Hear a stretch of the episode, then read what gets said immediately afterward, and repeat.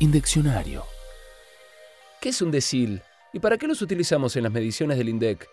El decil es una medida estadística que consiste en dividir a la población en 10 partes iguales, de manera que cada grupo tenga la misma cantidad de personas u hogares según corresponda.